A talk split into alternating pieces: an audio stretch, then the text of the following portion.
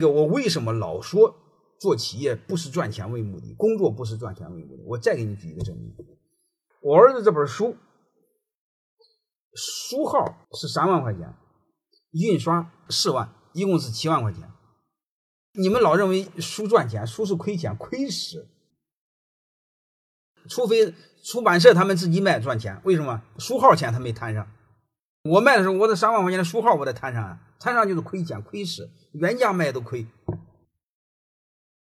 所以你就知道，我为了鼓励我儿子写本书，花我七万块钱，我这两千本书，我一年能卖完吗？卖不完的两年，两年能卖完，我也最多卖五万，我还亏两万，中间的管理费乱七八糟一堆呢。你们老认为卖书很赚钱，很赚钱。亏的，那是对我来说不重要的事，亏个几万块钱不重要啊。这个过程对我儿子的成长重要啊。你一个大学生工工作八年了，还加了我儿子微信和我儿子在聊呢。他说他看到的第一本书是那个从被教育者的角度怎么看教育呢。